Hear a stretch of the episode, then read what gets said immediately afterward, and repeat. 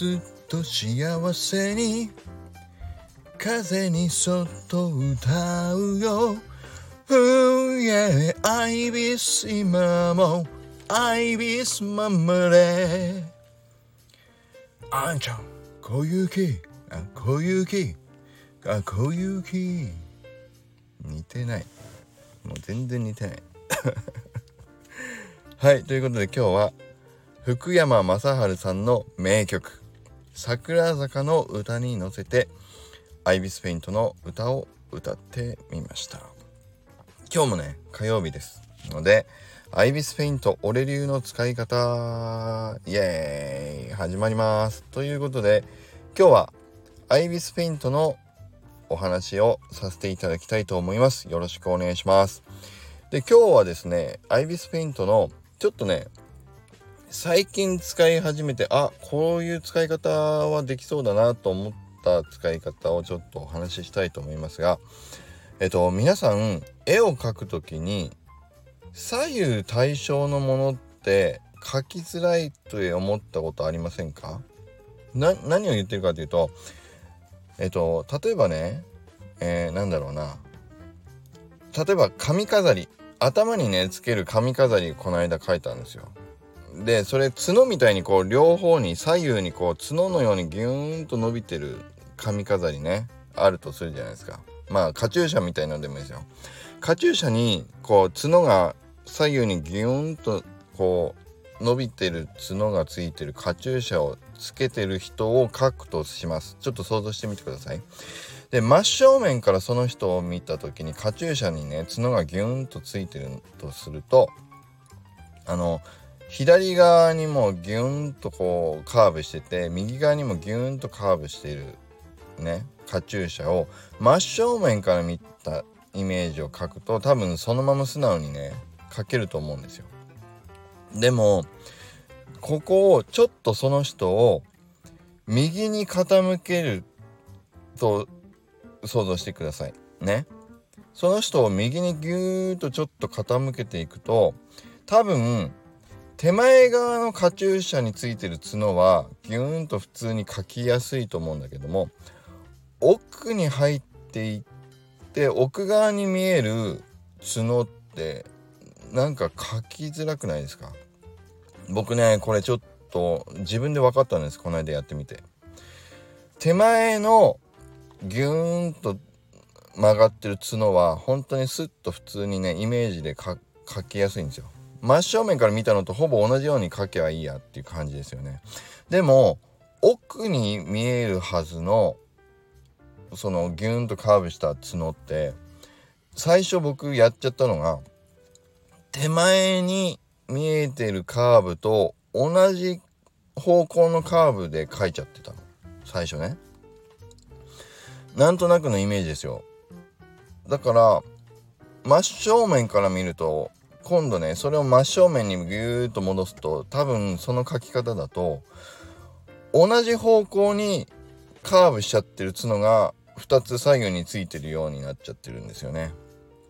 言ってる意味わかるかな？だからこれって実はあの手前に書いたカーブの角を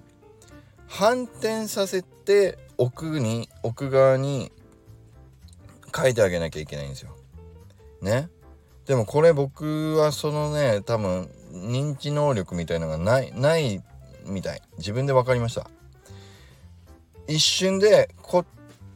このカーブしている奥の角はこっち向きにカーブするはずっていうのがね脳の中でえっ、とすぐにパッと出てこないんですよ僕。ダメダメでしたそれ。ね無理。だから同じ方向のカーブを書いちゃってたの。多分ねこれそういう能力なんだと思う。で、でも安心してください。その時にどうして僕は処理したか見つけましたよ。アイビスペイントには絵を反転させる絵やレイヤーをあの反転させるっていうね左右をこうくるんと反転させる機能がついてたんです。で絵全体を反転させることもできるし1個のスライドあのレイヤーだけを反転させることもできたんですよ。だから僕がね実際やったのは手前のそのえっと何カチューシャみたいなに伸びてる角はまあ自分としてこれでいいだろうって思うあの綺麗な角をかけたんでそのレイヤーを1枚ねそのレイヤーだけをえっとレイヤーを選ぶところの画面の右側に縦に黒いバーがあってそこにこう三角形がね左右こう何て言うの向き合ってるようなアイコンがあるんですよ。で矢印がぴょんと横の横にね矢印がぴょんとついてるそれを1個パチッと押すと左右反転できるのでまずは自分で綺麗に描けたと思った手前側の角をレイヤーコピーしてでその後それを、えーと、左右反転。1個だけね片っぽだけコピーしたやつを左右反転させます。そうすると本来奥側にいるはずのやつのカーブが綺麗に反転されてそこに映し出されるんであとは前三宅さんに言われましたよ。3D に生きている以上奥にあるやつはちっちゃくなるだろう。当たり前だろうって僕ね本当に三宅さんにねあの普通に言われたことがありました、うん、でもねそれは 3D に生きていても 2D に絵を描こうとした時にはなかなかそれを理解できない人多いです。僕もね理解できなかった。でも今は理解できますよ。だから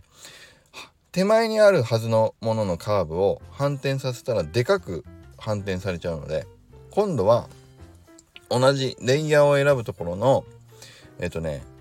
黒いメニューで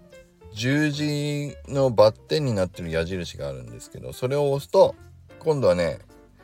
大きさを変えたり場所を変えたりできるのでまずはだからもう一回言いますよ。三角形を向き合ってるやつを押して左右反転させた後十字の矢印になってるアイコンを押して今度は大きさをキューッとちっちゃくして場所をちょっとだけ奥の方にずらします。そうするとほぼ奥の角がどういう風に本当は曲がって見えるはずなのかのイメージが大体わかるのであとは前も言ったでしょ？下絵を描いた時には薄くそのレイヤーを薄くして本書きを別レイヤーに書きますっていう前言ったんだけども。